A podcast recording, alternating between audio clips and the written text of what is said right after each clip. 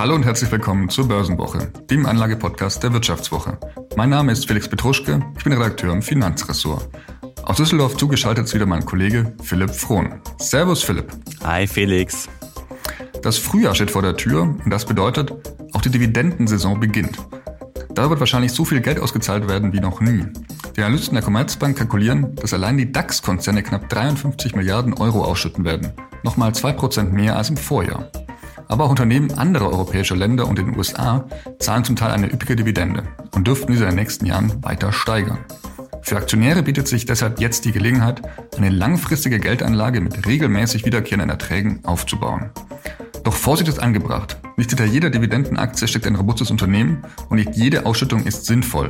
Die schönsten Dividendenrenditen nützen nichts, wenn der Aktienkurs derweil in die Tiefe rauscht, die Zahlungen im Folgejahr ausfallen oder kein Geld für Investitionen übrig bleibt. In dieser Episode sprechen wir deshalb darüber, worauf es bei der Auswahl stattdessen ankommt, welche Unternehmen sich am besten eignen und wie Anleger noch rechtzeitig am bevorstehenden Geldregen teilhaben können.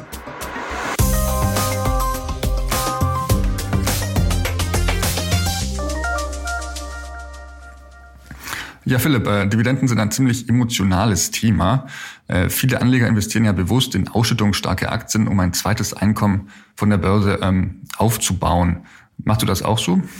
Ja, ich bin schon halb raus aus dem Erwerbsleben. Nein, kleiner Scherz, du hast recht, das ist natürlich ein sehr emotionales Thema. Also wer sich bei Twitter herumtreibt und wenn es da um Thema Geldanlage geht, dann sieht man sofort irgendwelche Leute, die auf der Suche nach der großen Dividendenaktie sind und auch posten, wie viele Dividenden sie denn im Monat bekommen haben. Und ja, natürlich ist das ziemlich sexy, so ein zweites Einkommen von der Börse, so ein kleines Taschengeld.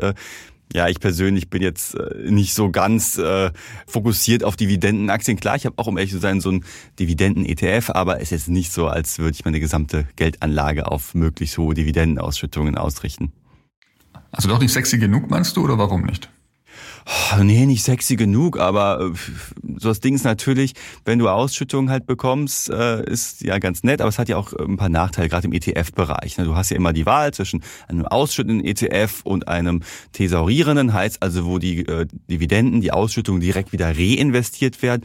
Und das führt halt dazu, dass du einen Zinseszinseffekt halt bekommst und eine höhere Kursentwicklung halt hast als bei einem ETF, der halt die Ausschüttung halt an dich auszahlt. Aber in den nächsten Monaten könnten doch eigentlich Dividenden wieder attraktiver werden für Anleger, weil wir gehen ja eigentlich davon aus, dass das Zinsniveau jetzt sich langsam wieder normalisiert, also quasi die Leitbanken, äh, Zentralbanken die Zinsen wieder senken werden, zumindest ähm, stufenweise. Das heißt, das macht Dividenden eigentlich auf lange Sicht wieder attraktiver als in den letzten ein, zwei Jahren. Ja, jetzt kommt's wahrscheinlich auch mit diesem Spruch, äh, die Dividende ist der neue Zins. Das war ja so dieses äh, beliebte... Der, der ist alt. Bitte der nicht. ist alt, ja, ich weiß, das ist so richtig 2020, als es noch keine Zinsen gab. Tagesgeld, Festgeld hat sich nicht gelohnt, Anleihen kannte kein Schwein. Äh, und da war das halt so ein beliebter Spruch nach dem Motto, okay, die Aktie ist alternativlos. Ich würde jetzt aber nicht so weit gehen und das zu sagen, auch wenn halt äh, die Dividendenrenditen bei manchen Unternehmen deutlich äh, über den Konditionen von Tages- und Festgeld liegen, ähm, nämlich aus einem ganz einfachen Grund. Du hast halt immer noch äh, Kurzschwankungen. Es ist halt nicht so sicher, dass halt tatsächlich diese Dividende auch in der Form ausgezahlt wird. Nur weil jetzt ein Unternehmen im Jahr 2023 vielleicht eine tolle Dividende ausgezahlt hat, heißt es nicht, dass es jetzt wieder so ist. Du bist halt immer von Geschäftsentwicklungen abhängig und das ist halt bei Zinsprodukten natürlich auch der Fall, es ändert sich ja auch, aber wenn ich jetzt ein Festgeld abgeschlossen habe, dann bin ich halt erstmal für die nächsten Jahre safe. Dann ist es nicht so, dass meine äh, Rendite in dem einen Jahr so ist, in dem anderen Jahr vielleicht so. Ne? Ja, du sprichst es an. Also wie trügerisch ja vermeintlich üppige Dividenden sein können, zeigte ja äh, vor zwei Wochen die Entscheidung äh, von Bayer. Ähm, der Chemie- und Pharmakonzern wird für die nächsten drei Jahre seine Dividende ähm, ja, drastisch stutzen müssen oder auf das gesetzlich geforderte Mindestmaß ähm, zurückschrauben. Was ja echt fast ein äh, Witz ist, ne? Also 11 Cent pro Anteilsschein. 11 Cent pro Anstalt, also quasi eine Dividendenrate von etwa 0,4 Prozent. Also zum Vergleich, äh, bis dato bot Bayer eigentlich die mit Abstand höchste Dividendenrate im DAX, nämlich mit 8,6 Prozent. Also das ist quasi ähm, ein radikaler Kurswechsel. Liegt eben auch daran, dass äh, das Unternehmen gerade extrem schlecht dasteht. Also die hatten fast keine andere Wahl, als diesen Schritt zu machen. Hm, genau, vielleicht sollte man das mal so ein bisschen einordnen, was da so bei Bayer so los war. Ich meine, so der Kurs ist halt dramatisch abgerauscht und wie wir ja wissen, vielleicht 80 Prozent abgerauscht. 80 Prozent abgerauscht, genau. Und äh, das Ding ist ja natürlich eine Dividendenrendite, die berechnet sich halt aus dem aktuellen Kurs und halt der Dividende, die halt ausgezahlt wird. So, und wenn jetzt natürlich der Kurs abrauscht, dann geht die Dividendenrendite nach oben. Problem ist natürlich, und das hat halt dazu geführt, dass bei Bayer halt so eine tolle Dividendenrendite von 8,6 Prozent da erstmal stand. Da geht's halt meistens um Schätzungen oder halt um die vorangegangene Dividende, weil man ja in der Erwartung ist, okay, bleibt irgendwie auf ungefähr dem gleichen Niveau, steigert sich vielleicht sogar. Äh, also man beruht sich da vor allem auf Schätzungen und erst wenn halt die HVs so kurz davor, weiß man, wie hoch die Dividende tatsächlich ist. Also nur weil da jetzt eine 8,6 Prozent steht, heißt es nicht, dass äh, die tatsächlich auch äh, hinterher ausgezahlt wird. Und ja, vielleicht noch, du hast es gerade angesprochen, Bayer hatte keine andere Wahl, sagtest du ja gerade. Ne? Wir erinnern uns, sie haben ja ziemlich hohe Strafen bekommen rund um das Unkrautvernichtungsmittel Glyphosat. Ist ja für die echt äh, ja, ein ziemlicher Horror, den sie mit der Monsanto-Übernahme da durchgemacht haben und auch weiter durchmachen. Hohe Abschreibungen haben sie halt ähm, kassiert und ja, die müssen halt ihre hohen Schulden, die sie insbesondere halt durch diese 38, äh, durch diese Übernahme von Monsanto halt angehäuft haben, 38 Milliarden Euro Nettoschulden sind es tatsächlich, da mussten sie halt einfach was machen. So, der Free Cashflow ist jetzt niedriger als vor der Monsanto-Übernahme und äh, ja, Bayer muss halt mit weniger Einnahmen einen riesigen Schuldenberg stemmen und dann ist halt für die Dividendenauszahlung weniger Geld in der Kasse. Bedeutet aber auch für Anleger, die jetzt bisher quasi treu geblieben sind dem Konzern, trotz äh, den letzten Jahren, die ja wirklich sehr, sehr schlecht liefen aus Anlegersicht, ähm, die werden quasi doppelt bestraft, wer noch dabei ist. Äh, der Kurs ist abgerauscht, jetzt keine Dividende. Ähm, diese Aktie macht so richtig Spaß, würde ich sagen. ja, und was du gerade ansprichst, so eine Dividende hat ja auch so einen psychologischen Faktor ja irgendwie. Ne? Also äh, egal wie schlecht es an der Börse gerade aussieht, ich kriege weiter meine Dividende, ist so die Idee. Also es hat auch diese. So eine Art Treuebonus ist es ja eigentlich auch. Wer länger, wer länger dabei bleibt, soll irgendwie belohnt werden ja auch. Ja, eben. So, und äh, es hält mich auch ein bisschen als Anleger bei der Stange, wenn es an der Börse mal nicht so ganz pralle ist. Und das fällt halt bei Bayer jetzt erstmal weg, muss man sagen. Aber Bayer ist jetzt nicht, äh, steht es nicht für äh, alle Unternehmen im DAX, muss man sagen. Also wenn man jetzt anschaut, äh, wie viel Dividende die äh, DAX-Konzerne wahrscheinlich ausschütten werden, ähm, rechnen Analysten mit ungefähr 3,2 Prozent. Ähm, das ist deutlich mehr als ähm, die Unternehmen in den USA auszahlen, hat aber, und das haben wir schon auch kurz angedeutet, den einfachen Grund, dass die Aktienkurse deutlich stärker gestiegen sind als jetzt in Europa, Philipp. Das heißt also, diese Dividendenrendite ist immer so ein bisschen äh, ja trügerisch, wenn man nur auf das schaut, muss man sagen. Denn am Ende, wenn ich jetzt sage, mein Aktienkurs ist gestiegen und die Dividendenrendite nicht ganz so prall, komme ich am Ende trotzdem besser weg, als jetzt zu sagen, oh, lieber macht die Aktie gar nichts und düppelt vor sich hin und dafür kriege ich meine 5, 6, 7 Prozent äh, mhm. Dividendenrendite. Ist jetzt auch nicht so das super Szenario. Ja, absolut. Okay, aber dann lass uns doch jetzt mal schauen. Jetzt haben wir ein bisschen über Aktuelles gesprochen, die Bayer-Aktie, wie viel denn so im DAX äh, zu erwarten ist.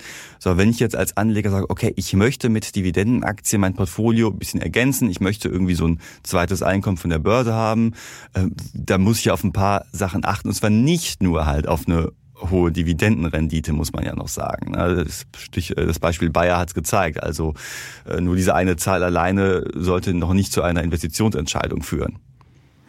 Nee, also das nächste Kriterium ist eigentlich der Free Cash Flow, also um einfach zu sehen, äh, wie viele liquide Mittel ein Unternehmen hat, also wie viel kann es eben auch ausschütten ähm, und wie viel Eigenkapital ist da. Also wenn da jetzt quasi schon, ähm, naja, das Geld quasi sehr knapp ist und dann noch quasi viel ausgeschüttet wird, äh, tut das jetzt für die nächsten Jahre nichts sonderlich Gutes verheißen, denn da fehlt ja einfach dann Geld auch für Investitionen oder für Übernahmen. Ja, eben. Also ne, so eine grobe Faustregel, je niedriger der Free Cashflow und wenn er vielleicht sogar negativ ist, desto ein schlechteres Zeichen ist es, weil dann zehrt das Unternehmen ja letztlich von seinen Reserven, wie du sagst, das fehlt dann an anderer Stelle. Und das ist halt, deutet nicht unbedingt auf ein tragfähiges und zukunftsweisendes Geschäftsmodell hin. Ne? Trotzdem gibt es also auch wirklich viele Unternehmen, die sich ja darauf spezialisiert haben, so als Dividendenbringer zu gelten, die über Jahrzehnte quasi geschafft haben, ihre Dividende entweder zu halten oder sogar zu erhöhen. Die sogenannten Dividendenaristokraten ist ja dieser wunderbare Ausdruck, ähm, den es dafür äh, gibt. Ähm, das heißt also wirklich Unternehmen, die eben ein sehr stabiles ähm, Geschäftsmodell haben und eben auch in der Lage sind, das jetzt wirklich mal eine sehr lange Zeit durchzuhalten. Und von denen kann man sich etwas abschauen, Philipp. Nach einer kurzen Unterbrechung geht es gleich weiter. Bleiben Sie dran. Soll ich jetzt Haus oder Wohnung kaufen? Wie sparen Erben Steuern? Bei solchen Fragen kann eine professionelle Zweitmeinung helfen. Die gibt es jetzt mit dem neuen Vivo Coach Newsletter.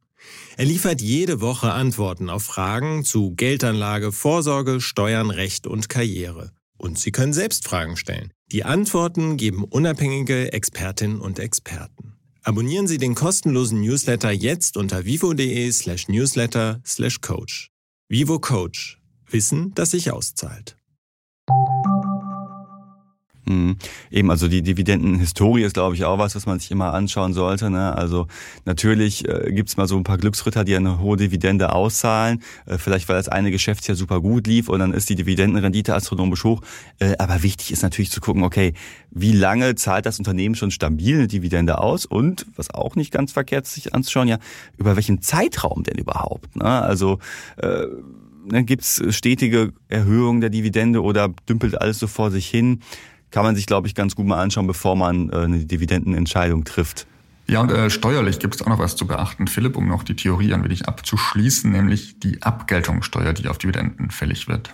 Ja, ist ja so, sobald ich Ausschüttungen bekomme, sind sie gegebenenfalls steuerpflichtig, nämlich wenn ich dann halt meinen Freibetrag von 1000 Euro beziehungsweise 2000 Euro bei gemeinsam veranlagten, also wenn man verheiratet ist zum Beispiel, überschreitet und da muss ich halt die Abgeltungssteuer zahlen von 26 Prozent roundabout inklusive Soli und wer noch in der Kirche ist, der muss natürlich auch noch die Kirchensteuer darauf abdrücken.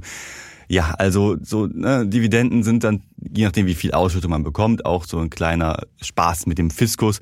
Dementsprechend, ich habe es schon gerade gesagt, als du mich gefragt hast, äh, ob ich selber großartig in Dividenden investiert bin. Ja, ich gehe bei ETFs, worauf ich mich ja eher konzentriere, dann doch eher auf welche, die direkt wieder alles reinvestieren, damit ich halt auch keine Steuerschwierigkeiten bekomme, auch wenn, ja gut, du erstmal diese 1000 Euro im Jahr überhaupt knacken musst, um halt steuerpflichtige Einkünfte zu haben. Ne? Keine Steuerschwierigkeit bekommen. Philipp, hast du da schlechte Erfahrungen gemacht? Das klingt gerade so. Nein, überhaupt nicht. Aber ich will sie auch nicht bekommen.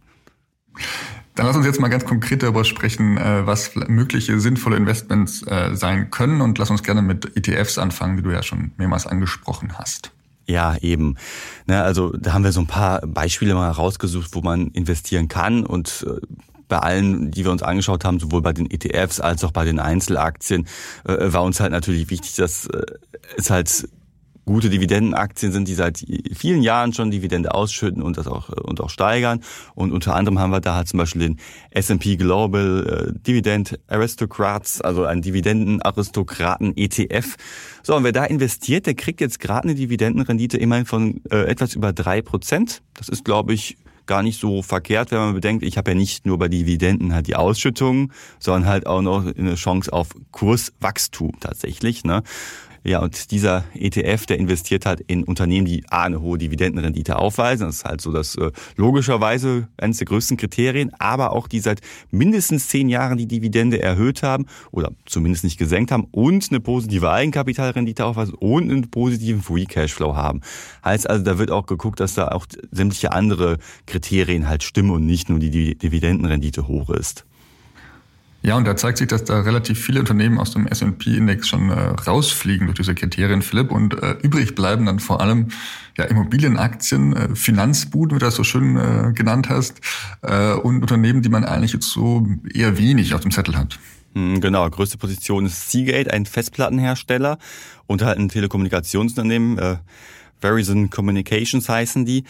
Ja, und wie du sagst, da fliegen viele bekannte Unternehmen schon raus. Und wenn wir uns jetzt mal angucken, wie halt so die Performance ist von diesem äh, Dividendenaristokraten ETF, das ist halt ganz interessant. Der ist nämlich halt nicht so pralle gelaufen tatsächlich. Also in den letzten drei Jahren hast du damit 19 Prozent gemacht. So, wenn du den MSCI World Weltaktienindex genommen hättest, in der ausschüttenden Variante, also nicht mal, wo Dividenden reinvestiert werden, äh, dann wäre es bei 42 Prozent gewesen. Also du hättest damit äh, quasi doppelt so viele Prozentpunkte gemacht, wie mit diesem Dividendenaristokraten ETF. Ich meine, der Grund ist ganz einfach. So, was ist im MSCI World? Vor allem halt äh, Tech-Unternehmen, zumindest sind das die dominantesten, so die Nvidias dieser Welt. Äh, ja, und die sind halt zwar Kursbringer, aber zahlen halt nicht so viele Dividenden. So, ist halt so die Frage, was ich dann letztlich haben möchte. Ne? Ja, stützt auf jeden Fall dein Argument äh, zu sagen, ich mein Kursverlauf ist mir wichtiger als jetzt äh, große Dividendenzahlungen. Wir haben uns aber noch einen anderen ETF angeschaut, Philipp, der ein wenig positiver dasteht, würde ich jetzt sagen. Mhm. Als, aber immer noch nicht so gut wie der MSCI World. Ne? Also immer noch nicht so gut, aber zumindest ein wenig besser, ja, muss man sagen. 28 Prozent hast du damit gemacht in drei Jahren. Das ist äh, besser als der andere, aber gut, ja um den Namen zu nennen, also es ist der X-Checkers Eurostocks Quality Dividend äh, ETF. Das heißt eben auch hier geht es darum, äh, möglichst viele Unternehmen zu identifizieren, die eben eine hohe Dividendenrate aufweisen, die eben auch eine Dreijahreswachstumsrate haben und ähm, einen hohen freien Cashflow erzielen. Und im Schnitt ähm, kommt dieser ETF auf eine Dividendenrendite von ungefähr vier Prozent aktuell. Und ähm, die größten Unternehmen sind auch hier, also vor allem auch wieder Finanzkonzerne oder wie zum Beispiel Deutsche Bank, Autohersteller wie BMW oder eben auch der italienische Mineralölkonzern Eni, also so ein bisschen so die, die Dickschiffe, würde ich sagen, von denen jetzt keine Kursexplosionen zu erwarten sind, aber die relativ ähm, stabil dastehen. Mhm. Genau, und da ist vielleicht noch ganz interessant, du hast ja gerade auch schon gesagt, dass ja in den USA äh, eine niedrigere Dividendenrendite oft abfällt als halt bei europäischen oder deutschen Werten und das zeigt sich hier, glaube ich, auch ganz gut. Also der von S&P, äh, da sind halt größtenteils US-Werte drin und jetzt hier der von X-Trackers ist halt einer, der halt auf äh, ja, Euro-Werte halt fokussiert ist und da sieht man, glaube ich, auch nochmal ganz gut den Unterschied. Da hast du halt so auf aktuellem Kursstand ein, eine, äh, eine höhere Dividendenrendite um einen Prozentpunkt. Also das sieht man da schon. Äh, was halt da ganz interessant ist, ne, äh, BMW ist da auch drin, Deutsche Bank, das sind ja alles äh, auch DAX-Werte und äh, gerade BMW und halt auch andere Autowerte, die weisen ja auch eine ziemlich hohe Dividendenrendite auf. Das sagen Kritiker ja nicht ohne Grund. Ne? Es hat auch einen Grund, warum halt das KGV halt so niedrig ist bei denen, weil äh, da natürlich schon die Sorge ist, dass sie halt mit dem Fokus auf äh, fossile Brennstoffe, die sie ja noch haben, auch wenn sie halt zunehmend umschichten auf Elektromobilität, äh, so ein bisschen ins Hintertreffen geraten könnten vor anderen Wettbewerbern. Also das sollte man, glaube ich, auch immer im Blick halten. Ja, also ist die Frage, ob sie die Gewinne quasi aus der Vergangenheit mit Verbrennern eben in ähnlicher Weise mit Elektromodellen äh, schaffen können. Danach sieht es aktuell jetzt, könnte man ein Fragezeichen mal dran setzen. Und dann ist eigentlich die Frage eben, wie lange eben sie die, diese Dividende dann in dieser Form auszahlen können. Ja. Also das ist, ich gebe vielleicht ein Beispiel, wo man sagt, okay, sehr lange Dividendenerfahrung oder quasi sehr verlässliche Tradition, was Dividendenzahlungen angeht. Nur inwieweit das man jetzt fortschreiben kann, muss man jetzt erstmal mhm. sehen in den nächsten Jahren.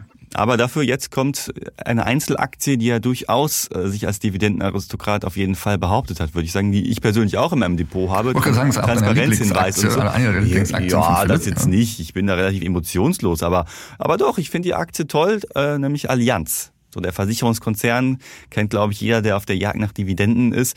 Äh, momentan kriegt man da auf dem aktuellen Kursstand halt eine Dividendenrendite von 5,6 Prozent und das nachdem halt die Aktie wirklich auch ja eine ziemliche ja eine ziemliche Erholung gestartet hat. Ist ja ziemlich gestiegen im letzten Jahr. Ja, und jetzt hat natürlich Allianz auch noch mal ein bisschen aufgetrumpft. Ne? Für 2023 will der Versicherungsriese 13,80 Euro äh, je Aktie ausschütten. Das sind nochmal 2,40 Euro mehr pro Anteilsschein als im Vorjahr. Und das ist natürlich eine tolle Nachricht. Ne?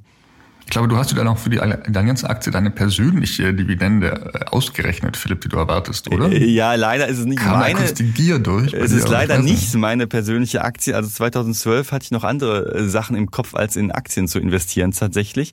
Aber das ist, glaube ich, auch nochmal ein ganz guter Hinweis, den du da gerade gibst. Ne? Also wir sprechen hier immer über die Dividendenrendite, aber die ist ja immer basierend auf dem aktuellen Kursniveau. Heißt also, wenn ich jetzt halt quasi einsteigen würde. So, aber viele sind ja vielleicht schon länger investiert und da ist halt die persönliche Dividendenrendite wichtig. Heißt also, ich muss gucken, wie damals halt der Kurs war, als ich eingestiegen bin. So, wenn ich jetzt bei einer Allianz 2012 eingestiegen wäre, wo halt so der Kurs so ungefähr bei äh, 76 Euro halt äh, lag, so, dann bekomme ich jetzt halt eine Dividende von 13,80 Euro und dann läge die Dividendenrendite, also meine persönliche, bei 18 Prozent.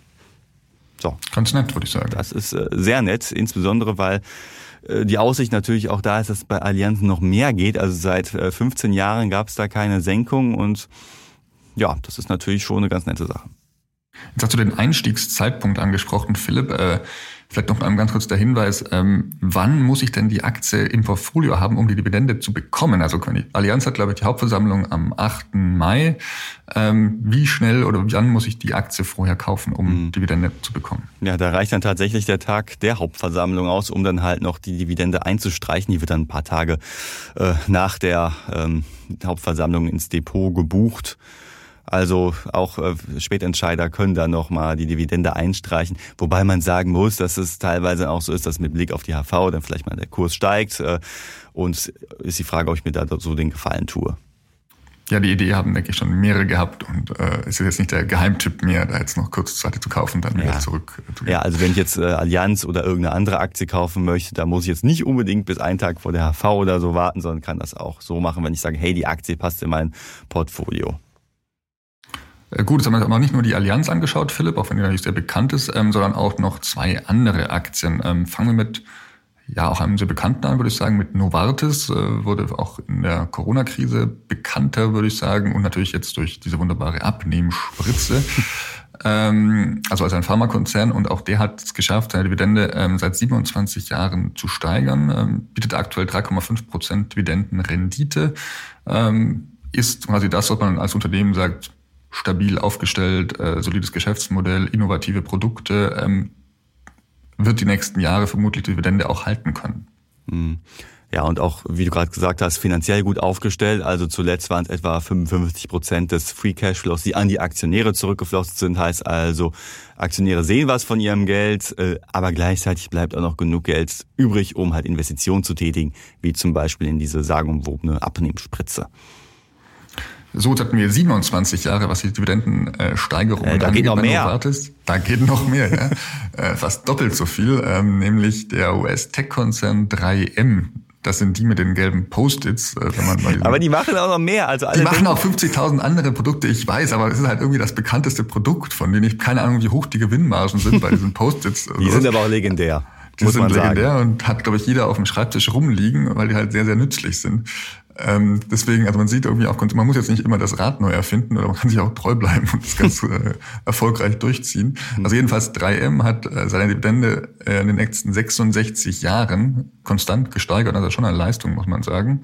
Mhm. Ähm, und zahlt aktuell ähm, 6,5 Prozent Dividendenrendite. Das ist ja schon ganz nett. Das lässt sich auf jeden Fall sehen. Und was ich ganz interessant fand bei 3M, die sind auch zum Teil in einer ähnlichen Situation wie Bayer. Die jetzt, wie gerade gesagt, Dividende gekürzt, äh, alles schrecklich und so.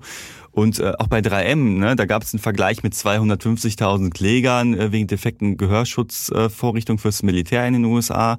Dann äh, gab es äh, eine Milliardenstrafe, 12,5 Milliarden hat das Ding gekostet, äh, wegen Trinkwasserverschmutzung durch Chemikalien. Also äh, da kam auch unfassbar was auf 3M zu und dennoch haben sie zuletzt halt die äh, Dividende erhöht auf 1,51 Dollar pro Quartal. In den USA werden Dividenden ja meistens quartalsweise ausgeschüttet, anders als in Deutschland. Also da gehen die so ein bisschen anders vor als Bayer und sagen, okay, hier, äh, wir haben auch äh, Probleme gehabt, aber wir zahlen weiterhin eine Dividende. Wahrscheinlich auch aus dem Grund, dass es halt für äh, Anleger natürlich wichtig ist, dass eine Dividende ausgezahlt wird. Gewinnausschüttungen sind halt motivierender Faktor, um zu investieren. Das wissen auch die Unternehmen.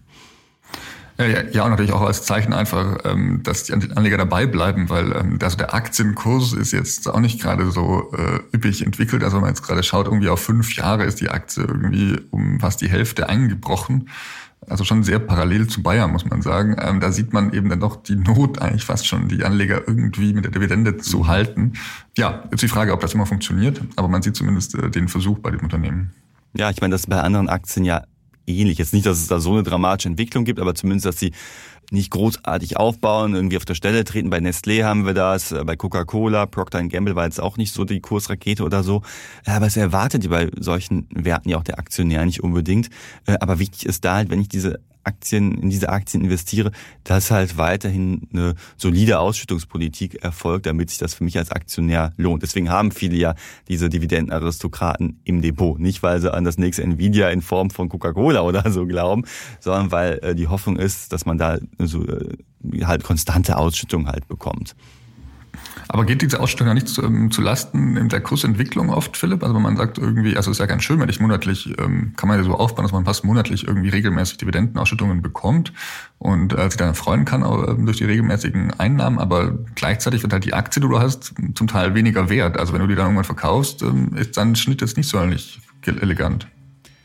Ja, ich meine, das ist ja das Ding, wenn du halt vergleichst, du hast zum Beispiel im ETF-Bereich, wie schon mehrfach jetzt gesagt, einen Tesorierenden versus einen äh, Ausschüttenden, dann ist natürlich die Kursentwicklung erstmal auf, dem, auf den ersten Blick besser bei dem, bei dem Tesorierenden, wo halt die Dividenden wieder reinvestiert werden. Es ist halt eine persönliche Entscheidung, glaube ich, letztlich, was ich eher mag. Glaube, wir sind uns einig, wir sind jetzt beide nicht die kompletten äh, Dividendenjäger, würde ich sagen, äh, Philipp. Trotzdem nehmen wir das eigentlich ganz gerne mit und freuen uns, wenn dann auch ein bisschen was zusätzlich aufs Konto eingespült wird. Also jedenfalls ich, ich manchmal denke ich gar nicht dran, äh, was gerade ausgestattet wird und dann denke ich mir, oh, das ist ja ganz nett, dass da noch was reingekommen ist. Aber ähm, für mich ist doch eigentlich wichtiger, äh, wie das Unternehmen dasteht und wie eben auch die Entwicklung in den nächsten Jahren sein wird und nicht diese Dividenden tun ja häufig also die Entwicklung im letzten Jahr widerspiegeln, muss man sagen. Ähm, und man lässt, man kann man nicht so viel daraus schließen, ob das jetzt wirklich auch so weitergeht immer. Mhm. Ja, ganz interessant ist vielleicht so unsere Kollegin Julia Leonhardt, äh, die hat ja vor einigen Monaten auch mal so einen Selbstversuch gemacht. Die hat gesagt, okay, ich möchte jetzt hier so ein zweites Einkommen von der Börse generieren und zwar mit ETFs jeden Monat. So, und da hat sie sich halt verschiedene Welt-ETFs vor allem ausgesucht, die halt äh, quartalsweise ausschütten. Und dann kam sie halt darauf, dass sie halt äh, dadurch halt monatsweise halt ein kleines Taschengeld bekommt. Also den Artikel, glaube ich, den packen wir auch nochmal unten in die Show Notes. Kann sich, glaube ich, äh, lohnen für Dividendenjäger, die halt im ETF-Bereich vor allem aktiv sein wollen. Und was man, glaube ich, auch noch immer empfehlen kann, aus unserem Schwester-Podcast äh, mit Christian W. Röhl, sehr großer Dividendenexperte und betreibt auch einen Blog, Dividendenadel. Lohnt sich, glaube ich, da auch reinzuschauen, wenn man sagt, okay, ich möchte da äh, in, in, in dem Bereich aktiv sein, ich möchte ein zweites Einkommen von der Börse, dann lohnt sich der Blick vielleicht auch darauf. So, und dann zum Schluss der Folge noch ein kleiner Korrekturhinweis, vielleicht ähm, wegen der letzten Episode, denn da muss ich auf meine Kappe nehmen, weil ich gesagt habe, dass äh, die Consorsbank äh, keine App anbietet. Das war mindestens ungenau, wenn nicht ganz falsch. Also ich habe mich da auf meine selber, also meine Erfahrung, persönliche Erfahrung mit der Consorsbank verlassen, weil ich eben kein Tagesgeldkonto habe. Also ich kann mich da quasi nur mit dieser App in Anführungszeichen identifizieren, quasi damit ich damit ich reinkomme in mein, äh, mein Brokerkonto. Ist aber jetzt auch so, wenn ich jetzt quasi noch ein Tagesgeldkonto habe oder anderes oder die neue Features von der App runtergeladen habe, dann kann ich quasi auch in der Consorsbank ganz normal Überweisungen vornehmen oder eben auch Trade äh, vornehmen. Brauche ich jetzt nicht unbedingt den Laptop noch dazu.